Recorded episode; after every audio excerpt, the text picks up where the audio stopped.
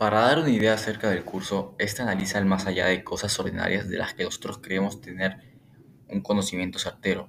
Es decir, el principal interés de TS es cuestionar los pensamientos de los que se cree saber y no se suele pensar, como dijo Nagel, y saber que no siempre se puede dar una respuesta definitiva.